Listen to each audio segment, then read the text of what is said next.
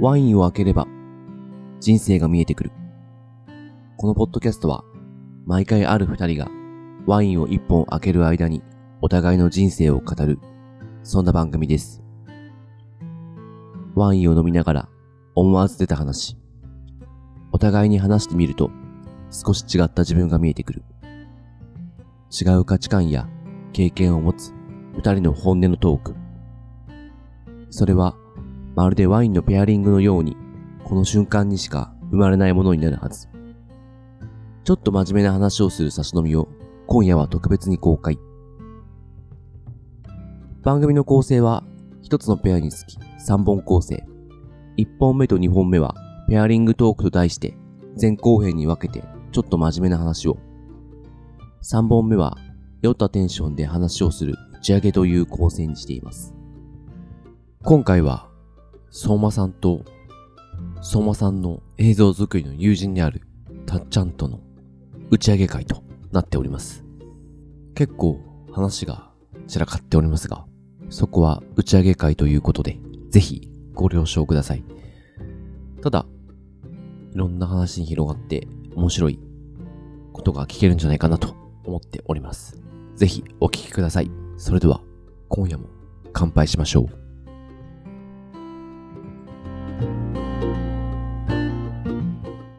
はい始まりましたけどもはい。じゃあ、ペアリングトークラジオ打ち上げ会ということで、はいえー引き続き、うん。私、相馬と、えーたっちゃんですね。はい。映像クリエイターたっちゃんとでお送りしたいなと思います。ということで、打ち上げはもう本当何でも話したいこと話しましょうっていううん。感じなんですけど、ずっと、まあ、人については、まあ、今回前編後編話してきちゃいましたけど、ね。なんか改めてなんか話したいことありますか？うーんさっきこれから話そうって思ってたことあったんですけど何でしたっけね、早速忘れましたね。忘れた。ついさっき言ってた気がするけど覚えてます？何でしたっけ？一緒に今なんか写真の撮影会しましたね。あちょっとねあの撮っておこうっつって始めちゃったら何何の話何を話そうとしてたか忘れましたね。せっかく話すことを思い浮かんでたのに。きなんか決まりかけてたのになんなんだなんだった？エロ。あーそれもちょっと話しましょうかね。あ残ってたんだ。エロね。戦争とエロっていう話がね。戦争とエロはちょっと発見だったのは全く遠いところにありそうで割と近かったっていう。ああいやそれはどういうことですか？僕のなんか一つの説の生存本能みたいな。そうですね。文脈だと近しい文脈にあるんじゃない意か、外とと思って。えあのーあやめとこうかな。ー 鈴木さんのやめとこうかは本当にやめとこうかのパターンだからちょっと。あじゃあちょっとマイルドに話しますね。結局話すんだ。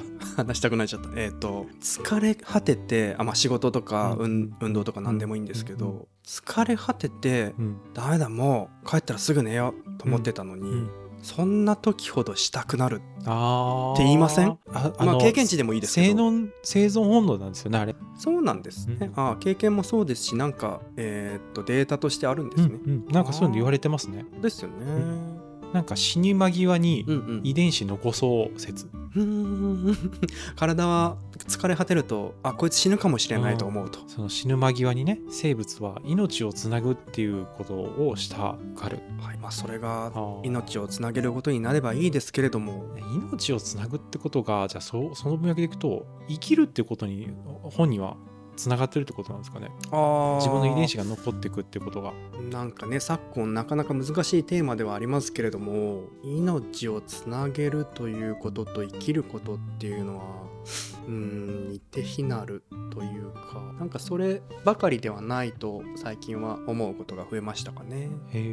あのーよくあるよくあってはいけないいや言葉選びが難しいんですけど、うん。あえて残さない選択をする方も大勢いらっしゃいますしあそうですよね、うんうんうんうん。その持たないっていう選択も。そうそうそう、はい。それもそうですし、うんうんうん。あの性的マイノリティでっていう方もいらっしゃいますし。そうですね。うんうん。逆にマイノリティの方でも男性2人同士で結婚して、ええ。えーその誰かに産んでいただいえて、えうん。ファミリーとして子供を2人持つみたいなそれぞれの男性の子供を持ってファミリーみたいなパターンもありますし、だから生きるっていうことの選択肢はまあもともとあったのかもしれないですけど社会レベルと言っていいのかまあ他国のことをそこまで知らないですが、うん。許容できる世界に少しずつ変わっていっててるのかなっていう感じでだから生きることと、えー命をつなげるっていうことはなかなかねイコールではなくそもそもんイコールではないのかもしれませんがは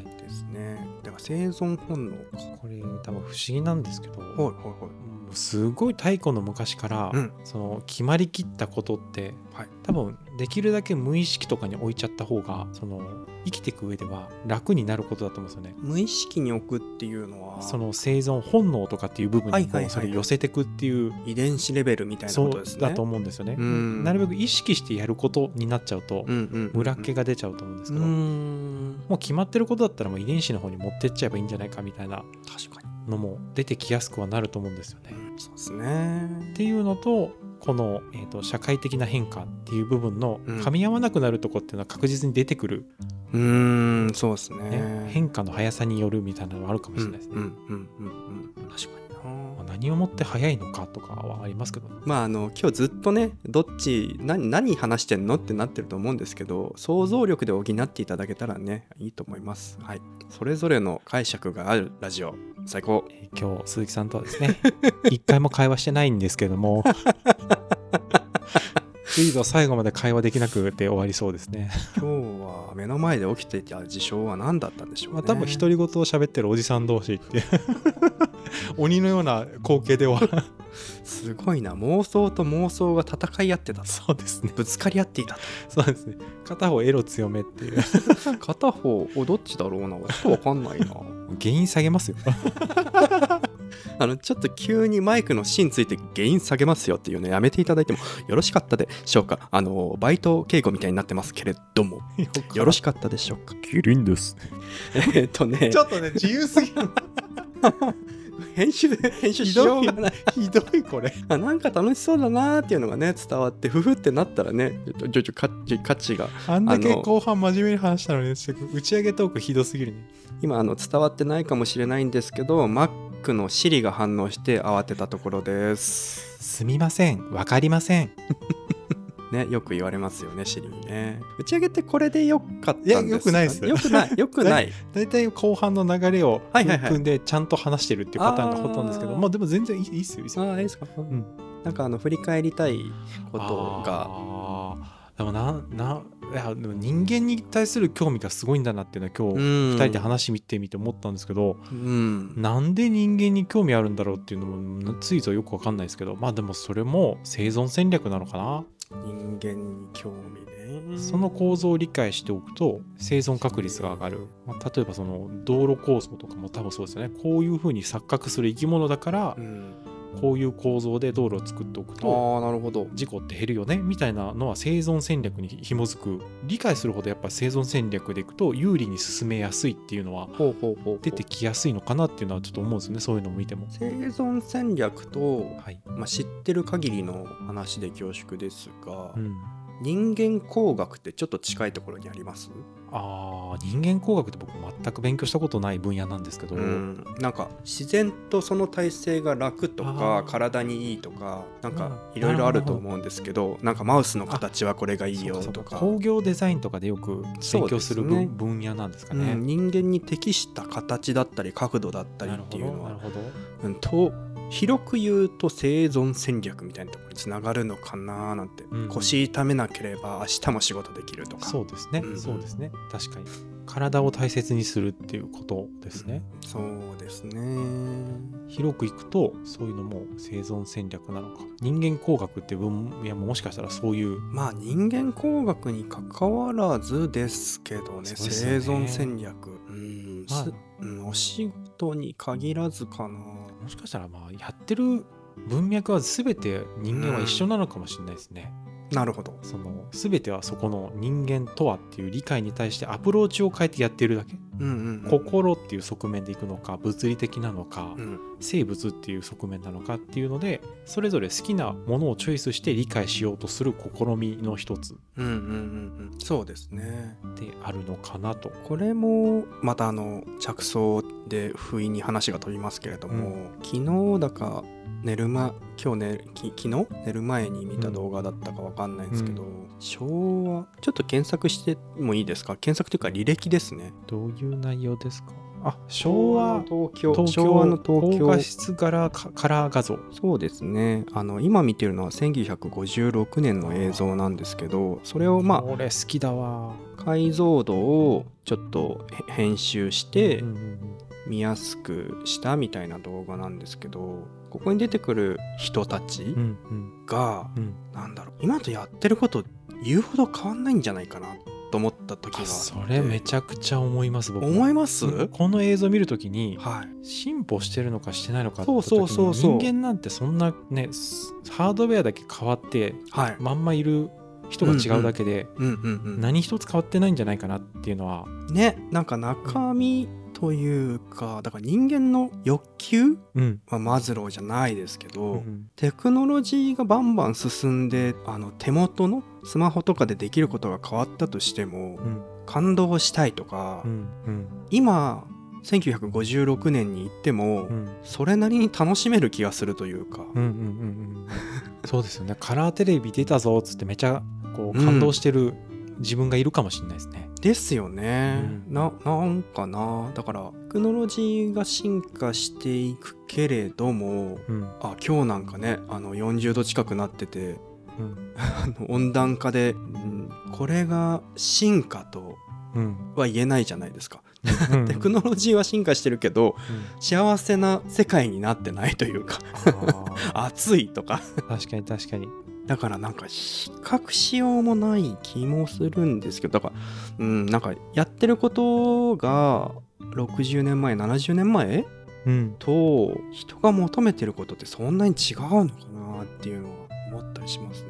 すごい根本的には何も変わってないんだそうそうそうそう。そんな気が。ともうここの人たちが今のハードウェアにまんまん乗っかってもうんやってることはほぼ変わんないだろうみたいな。そうですよね。ことが起こりうるわけですね。で僕らが逆にこの時代に戻ってこのハードウェアに乗っかったら、うん。同じことまた同じようにやってるだけみたいな。変わってるのはもしかしたら外だけっていう可能性は全然ありそうですね。そんな気がまあハードとソフトの話ってことですけどね、ん。なんならこの車とかもすごいかっこいいですしね。あこのねこのむ昔の着物の人とかもすごいですよね。すごいというのは、なんかいやもう本当に現代と変わらないじゃんっていう感覚をすごい持ちますよね。あー確かに。今これモノクロカラーに直す映像を見てるんですけどカラーにしちゃうとね。ねもう本当に今そこにいる人そうですみたいねなもう物理的に再現できますよね。同じような人と。同じような衣装を作っちゃえば、今メイクお化粧があるんでうんなんか素敵に見えますけど、うん。化粧しなかったらねこの昔の着物を着た方と見分けつかない写真も撮れるんじゃないかってそうですね。思いますね。これ古い映像を見るたびにいつも思うんですけど、うんうんうんあのいや僕人混みの中歩いててよく思うんですけどはい、100年ってあっという間だと思うんですけど今見てる光景に今歩いてる人々今日すれ違った人100年後一人も多分生きてないんだなと思うんですよ。確かそんな儚いなんなんでしょう時間の中でのに。うん生き物なんだなって思うんですよね。まあそれこそ多分50年経っただけでうんこの目の前にいる人たちのほぼほとんどが総入れ替えするだろうなぐらいな総入れ替えっていうかまあ半分以上多分入れ替わってんじゃないかなみたいな確かにに思うんですよ。あっという間ですよ50年なんて。本当ですね。はい、すごいなんか儚いものを感じますけどあそうでもね生物ってデフォルトで、はい。あの死ぬってなんか思ってる人も多いと思うんですけどお古典ラジオはいちょっと話いいかどうかわかんないですけど、ええ生物のデフォルトは不死であるっていう。その最初出てきた命っていうところですか？はい。デフォルトは不死。はいでそう不死の場合だとその環境の変化っていうところに耐えうることができないので、うんその不死の生物たちがこう進化をする中で死ぬっていうことを使ってその個体を次のものに移していく。っていう方法を選んで、えー死ぬっていう行為で、えー生きるってことを優位に進めていくってことをやっていたっていう文脈もの見方もあるというわけでから死ぬっていう行為については総じて見た時に何て言うんでしょうその生物全体を一番続けさせるっていうことを選んだでそれ自体は多分いい悪いではなくてたまたまその生物が今生き生き残っているなるほど。はい、生きてるってことをどこで捉えるかですね遺伝子が残るってことを生きてるって捉えてるっていうああ、なるほど。遺伝子か。文脈で語るからこそその死ぬっていう行為をうん。その生物は選んでるってことでですよね。すごい広い意味で生物の生存戦略が死ぬっていうことで生存するっていうはあえっ、と遺伝子っていうものを移し替えるってことででもなんでそんなに頑張って遺伝子つないでまで生きようとしてんですか？ね意味があるのかと。いや多分ねないと思うんですよ。ないないと思うんですよ。全てが自然現象であって、そう思えたらいろいろ気楽になりますね。うん、ないと思います僕は極論全て。うん。あのー広角機動隊見ました？うーんとですね。映画を冒頭ちょろっと見たぐらいです。なるほど。あのーざっくり言うと伝えたいところはうん。記憶とか脳の機能うん。を電子化して体ハード面を機械化するみたいな世界なんですけどそれって生きてることになるんですかねっていう。細胞を全て失って体が全て作り物というかはいはい。機械化したものになっていたとしてもそれは生きてることになるのかなって今ふと思ったわけです。だから遺伝子はあ。遺伝子は残ってないかもしれないけど信号に変換された記憶だったりうん。考え方その人の癖みたいなものはその世界に残る。としたらはい。その人は生きていると言えるのかと生きてるってことがどういうことかですね。ですね。その話聞いて一個思ったのが、はいはいはい。その今自分が生きてる個体自体もうん。10年前20年前のものでいくと細胞レベルで全部入れ替わってると思うんですよ。よってなると同じ原理ですよね。全く違う入れ物にそのデータとして確かに何かの電子記号状態がこの脳の中に残っているっていう状態は機械の体なのかそれとも全く違うもので構成された細胞っていう状態なのかうん。でいくと何をもって生きてんでしょうね。生きてるとはですよね、はい、もしかしたら10年前の自分はもう全く死んでいてうん。10年後に別の入れ替わった器にいるっていうものうんうん。なのかもしれないですね。そうですね。生きてるってどういう状態なんでしょうね。本当ですね。なんかその一瞬神経で感じてるものがうん10年前とか20年前うん。と同じなんじゃないかって考えてみようと思ったんですけど、はい。耳遠くなったりするじゃないですか、うんうんそれって神経レベルでも変わっちゃってるから生きているって何なんですかね？すごい話だね。それこそそれでいくともう細胞の変化っていうのは常に起きてるので1秒前と1秒後は全く違いますね。あーそうか。同じように感じるけどそうですね。揺ら揺らぎ？アナログ？電子そうか電子化されたら10年前と20年前に今未来うん。過去未来現在うん。に感じる刺激はおそらく一緒になるはずですよね。しかも衰えない体でできているという。そうですね。さっきのとそう受信機っていうところが全く同じ状態を備えているっていうお話でいくと、うん。自分というものの中での時間軸が動いた時に全く同じ受信機があるっていう前提であれば、うんうん。同じ刺激を得たというふうに思いますが多分それって100%不可能ですね。理論上無理だと思います。そうか。同じ細胞の状態で話聞けてるわけがないので、うんそうですね。はい。あの好みが変わったり分かりやすいのは食の好みって変わるじゃないですか、うん。あれって自分のうーん物理的な構造体の構造だったりが変わっているのか経験値によって慣れていってるものなのか、うん。まあいずれにせようん。変化が変化を楽しめますよね嫌いになる場合も含めて刺激同じ刺激から全く違うことを感じたり解釈するうん。できる。うん。っていうことはもしかしたら生きているということの意味の一つかもしれんって思った。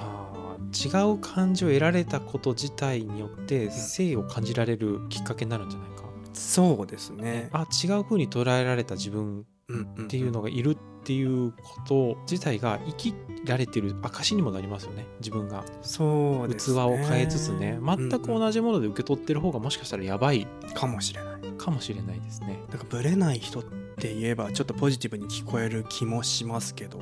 そうですよね。器を変えて環境に当てはめていく死を選んだ生物にとってうん。変わらないことの方がリスクであるっっていうフレームの中で生きてますよね。その流れでいくと。変えていく前提で死を選んでますから。そうですね。ね。ちょっと今理解するのに時間かかりましたけど。ちょっとすごいなんかふわふわっとした会話なんですけど。いやいや。でも箱自体のフレームって僕すごく大事な気がしていて、えええ会社とかでもそうですけど、うん。会社っていうフレームがあるからこそ会社の中での挙動って決まる気がするんですけどそうですね。よくあるのはやっぱそのフレームってことが認識できずにうんうんその生きてしまうことによって、はい。何かこう大事な行動が変わってくると思うんですよね。うん。例えば魚って水認識してるかしてないかっつったら水の中でしか生きてないから水がある状態とない状態って多分水の上にあの跳ね上げられちゃって死んでいく魚ぐらいしか気づけないと思うんですよ。水を認識できる時代で魚の中ではちょっとやっぱ特殊な気がするんですよね、うん。水の中にいることによってこれ水あるよねって言っても多分他の魚には気づかないし伝えられない、あのー無理やり当てはめるとすれば、魚はうん、空気で溺れるわけですよね。そういうことですね。に僕らが逆のことやったら。そういうことですよね。ね。当たり前に周りにあるものは認識できない。できないです。ね空気あるな今日もって思ってないですよね。思ってないですね。あ空気あるからここ生きられる場所だなって思ったことほぼないですよね。ない。まあ全く水の場合と一緒うん。だと思いますけどね。本当ですね。これは面白いな。だから結構みんな当たり前だと思って生きてることで、うん。水があるけど認識してない水っていうのはそこかしこに細かいレイヤーとかでもいっぱいあると思うんですよね。仕事の中とそうですねかそういう細かい区切った中とかでも家族の中でもそうですしん。通勤の中っていうそういう切り方の中でも多分あると思うんですよ。電車広告あって当たり前だよねとか。暗黙の了解みたいになっちゃってる部分も多いんでしょうねそうですね。でもまあそれが気づけないことがいいとか悪いとかじゃなくってうん。それを気づける自分は豊かで楽しいなっていう感覚はどっかであるんですよね。確かに確かに。あ水ってもことが認識できた。あそう僕映像を学んで何が面白いかっていうと全ての、うん。あテレビ番組のテロップなりあの編集に感動できるようになったんですよ、確かに。これはすごいことやってんだなっていう理解が。いや本当ですよね。そうなんかずっと水の中にいたからこそ当たり前のことだと思った映像のうんうんうんものがこんなクオリティ高くうん人が真剣にやって本気でやっているものなんだなってことに気づけただけでめちゃくちゃ楽しくなったんですよね。あこういう視点からこういうふうに映像を作るんだっていう楽しみとかも増えたりとかしていう意味でなんかそそうそういう例を見てあ水があったことを認識できる人生はゆ豊かで楽しいなっていううんうんうんうん。感覚につながるんですけど、本当ですね。あのテレビま離れっていう言葉をよく聞いてましたけど、う動画編集撮影も含めてされる方が増えたことで、うんテレビの面白さに気づけるっていうのは聞きますしありますよね。すごいですよ。やっぱすごいっていう。すごいです。いろんな人が関わってますし、はい、でまたちょっと面白い話があるんですけど。おあのテその振り大丈夫ですか？大丈夫です。じゃあテレビっていうところを想像した時に皆さんやっぱ日本の方だと日本のテレビを想像してると思うんですけど日本のテレビに当たり前にあることってうんうん、何だと思います、日本のテレビに当たり前にあること、はい、まあテロップもそうですね。テロップ。テロップなんです。おお確かに、あれってあのテレビの構造、まあ、そうフレームがですねうん、広告モデルで回してるじゃないですか。はあ、はあはで海外とかだとあのペーパービューと標識っていうんですかねお金払ってる人だけ見るってなるあ、とそうですね、はい。有料チャンネルばっかりですよね。ってなるとビジネスのフレーム自体がうん。維持率っていうところを重視するわけですね。うんうんってことはどの時点から見てもこれが何であるかっていうことを主張しないとうん維持率が下がっちゃうんですよねテレビって。ええ。なので今こういうところを訪問しているで誰々が出ているサンドウィッチマンが行くなんちゃらテレビですっていうのが常にどっかに表示されてるんです。ありますね。はい、ただ海外の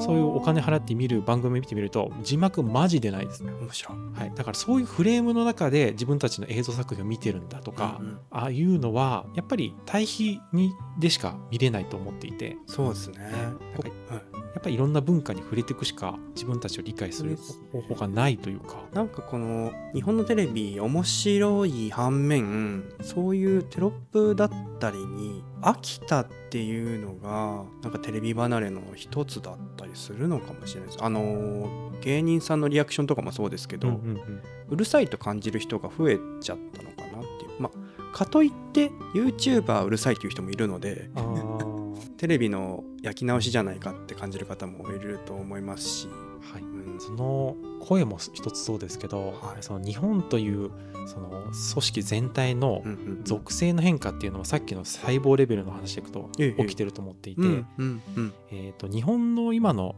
平均年齢って確か今49歳とかなんですよね。そうです。もう平均値がもう50歳の人たちがどう感じるかっていうことがやっぱ一番のあのん。世の中の声になってるって組織だっていうふうに認識する。はいとまたちょっと見方変わると思うんですよね。そうですね。で海外とかだと、まあ、ベトナムだと平均年齢20代とか。あベトナムの平均年齢31歳ですね。国一つとか世間の声一つも一定ではない、うん。その生物の細胞のような動きをしているものだなっていうのもその年齢構造から見ても、まあ、そうすごいなんか一部の狭いところだけ言ってますけど年齢構造とかで、まず年齢だけで語るのもどうなのって話もあると思まあうんですけど、まあそうですね。はい。まあ、それによって何か違うことが起きうる可能性があるっていう示唆にはなると思ってるんですよね、のがあるので、なんかそれがもう全ての単位で起きている仏教でいう諸行無常ってやつですかね、はいはい同じものは1秒後に全て同じなわけがないというかそれこそもうそこの伝統一つもそうですけど埃がな何ミクロンで乗ってる状態も多分全然変わってるわけですね、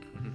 確かに。だからこれが、まあ、どこまでをじゃあそのライトとして認識するかっていうところもそうですけど、同じものがまあ常に存在し得てないっていう感覚ってあるんですけど多分そこって水なんですよね。魚でいう。多分その方が同じ状態だって認識して動いた方がはい。人間として何かいいんでしょうね。生存的にね、変わり続ける全てが変わり続けていると思うとうん、不安も大きくなりますよね。いろんなことを決められなくなりますし。そうですね、認知負荷がそうそうそうそう。人間の脳の CPU で耐えられないんでしょうね。だいぶ飛躍した話をしますけど、ん。来年の夏休みのホテル取れないですよね。何全てが変わると思ったら。だいぶ飛躍しましたけどね。鈴木さん来年ウガンダか。行かないですけどね。ウガンダで舞うとは思わなかったな。いや逆に行ってたらちょっと褒めてください 振りに忠実でしたね。そういう無茶なやつに乗っかるっていう喜びもありますよね。適応性高い。なんか行ってみたら気づくことってあるだろうしっていうこうなんて言うんですかね。不確実性？非確実性、ね。どどっちか分かんないけど。に乗っかる面白さはあるんだよでもなんかこういう会話ってやっぱちょっと負荷高すぎて怖くなる話でもあると思うんですよね、うん。こういう世界観があるって言っても多分普段の生活に戻った時にはい。また水として扱う話題の一つだと思うんですよね。なんかやっぱそれぐらい負荷が高くて怖いものをあえて掘り下げてやってるみたいなのが、まあ、そのラジオでいう古典ラジオとかメうんメタ認知するってそういうことだと思うんですね。水をあの魚が認識するはいはいはいってなると水がなくなったらどうしようって不安も同時に生まれると思うんですよ。うんメタねそうですねそうですよね。だから認識することによってそれがなくなる状態ってことも理解しちゃう。うんそれが恐怖になる可能性もあるわけですよね。知らなければそんなこと思わなかったのに。そうですね。人間が空気の存在を知らなかった場合について、と同じように今と同じような状態でうん。その森林伐採を規制するのかとかそういう酸素を作るものとして理解できてるからこそのその保護活動であるとか。うん、うんどっちがいいのかな？どっちが幸せなのかなってのはありますけれども。そうですね。選択肢が増えた方が自分で選べるのかな？どうなの？いやでもそれをやりたいと思ってるからこその生き物としてのこの挙動なんでしょうね。理解してそれをまた理解した上でコントロールしようとしている。なるほど。のがデフォルトの生物なんだろうなぐらいに思ってます。うん。でもそれ自体が言い悪いではなくてですね、そうですね。うん。まあ、そういう生き物なんだろうなぐらいですね。可能性はありますね。あれ何の話してましたっけ？えっとエロです。嘘 嘘。エロ エロの話でした。エロからここまで来ましたね。いやー。でも結局やっぱなんかね人の話になっちゃう。人っていうか生物の話になっちゃいます何が伝えたいかというとエロから全てがつながると。疲れてる、えー鈴木さんご注意くださいまあそんなこんなであのペアリングトークラジオ打ち上げ会これで終わりにしたいなと思うんですけど話してみていかがでしたか、はい改めてあー3回、えっとですねうん。こういう脳を共有するみたいな話、うん。すごい面白いですね。面白いですよね。はい。あの自分と違う感覚に触れるとまたそれもはあそういう発想あったかってなりますし、うんまあ、当然自分の脳内で想像できることしか理解できないんですけどはい。それもねちょっとずつ広がっていくというか組み合わさっていく感じというかうん。いいのかどうか知らないですけど後頭部あたりに熱を持ってる感じというか CPU100% いってる感覚というかはい。CPU なったことないですけども、うん。シャットダウンしましょうか 再再起動でしょうか？そうですね。あの熱を感じるのって心地よいですね。うんあうんうんうん。なんかその脳が反応してるって感覚なんですね。そうですね。でこれがまた冷やされていくのもなんか熱を持ってうん。熱を逃がすっていう感覚ってうん。めちゃくちゃ気持ちいいんだろうなっていうのがちょっと経験値としてあって。わかりますね。わかりますかね？サウナ入った後一気に冷やすとか似た感じかもしれない。そうですね。まさに我々はこの後サウナに行こうと思っております。あそうですね。はい。スーパー銭湯ですかめちゃめちゃ具体的な名前言った。いいいいですけど。埼玉でお送りしてますとか少しぼかしていたのに春日部のってねはっき徒歩5り言いました。分です。えーっと今ほぼほぼねあのーこの位置がね特定されつつありますけどもね白いな。だからでそのか普段考えない脳が一気に動くそうそうそう。ほおお編集点。感じですね。今の発言をしたいしていたせいでしてしまったせいでまた編集が難しくなるという。確信。そうなんです。熱をこびる感覚はうん。心地よいっていう感覚なんですね、そうですね。会話でもそうですし運動も多分そうなんですよね。うん、熱くなって冷える。あれ？生きることって熱を帯びて熱が冷めることですかね。なんかすごい難しい表現しますね。いやわかんないです。思った通りに言っただけで。熱を奪うことはちょっと違うかな。うん。熱を帯びて人にも熱を伝えたいっていう欲望があるのかもしれない。お人はは。熱、面白い。そうですね。で冷めてる時はあんまり熱に近寄りたくないって時もあるかもしれない、ありますね。不思議ですね。うん、多分熱のそれはなんか高低差な気がしますね。高すぎるところにうん。低いものがいっちゃうとなんかこうガラスとかいろんなあの鉱物とかもそうですけど一気に割れちゃうみたいなことがあると思うんですけど同じぐらいの温度のものがくっつくと、うん。なんかそこまで激しい化学反応って起きづらいそうですね。場合があると思うのでそれも、まあ、単に物理現象の一つなのかもしれないですね。ね数数値にも許容範囲があるのかもしれないですね。面白いですね。そうですね。うん。でそこの感度もまあ1個体ごとに違うというか、うんうん個体っていう言い方どうかと思いますけど、うん。人のことですかね、うん。人のこと。そうですね。うんここでは。まあこれはもう鉱物とかでいくとその鉱物の中のうん。その成分の純粋度とかそういうのも影影響すると思うんですけどそういう違いがまあその人間の中でも起きるんじゃないかなとそれもまた一つ一つあの諸行無常じゃないですけどええええ細胞レベルだのその物質レベルではまあ常に変換が起きているのでそれがいつ時点の沸点なり融解点を持ってうん。その化学反応が起きるかっていうのもそれぞれって感じですかね。まあ当たり前のことは当たり前で言ってるだけなので僕の中でなんか、そうですねねまあだから何って話って言われたらまあ別に何でもないですっていう感じなんですけどね。ポッドキャストってあの感想とか募れないんですかね？話の流れを受けて生きるってどういうことなのかなって皆さんが思うことをちょっと聞いてみたいなと思ったんですけどなんかコミュニケーション取れたら嬉しいなって思いますなるほどねうん。鈴木さんはコミュニケーション取りたい人なんですね。今今んとこあの2人の事例でしかないのであなたはどう思いますかと、うなるほど。うん、いろんな感じ方解釈があると思うのでああそれもあるねっていう話をしたいですね。うん。そうですね。生きるとはどういうことか。生きるとは？自分にとっての生きるとは？うん、ちょっと共有していただけると嬉しょんします。使う気ありますか？最後の最後にね使われない発言をししたりしてますけども、今のはもうちょっとね熱高すぎましたね。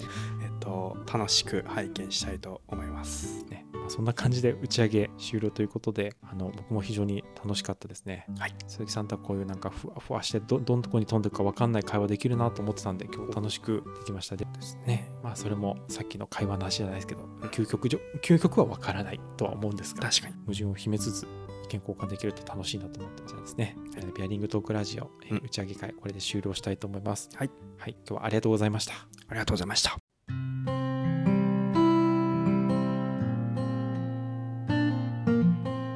いかがだったでしょうか？ペアリングトークラジオは毎週木曜日ともしかしたら日曜日の朝7時に更新また次回もお楽しみに。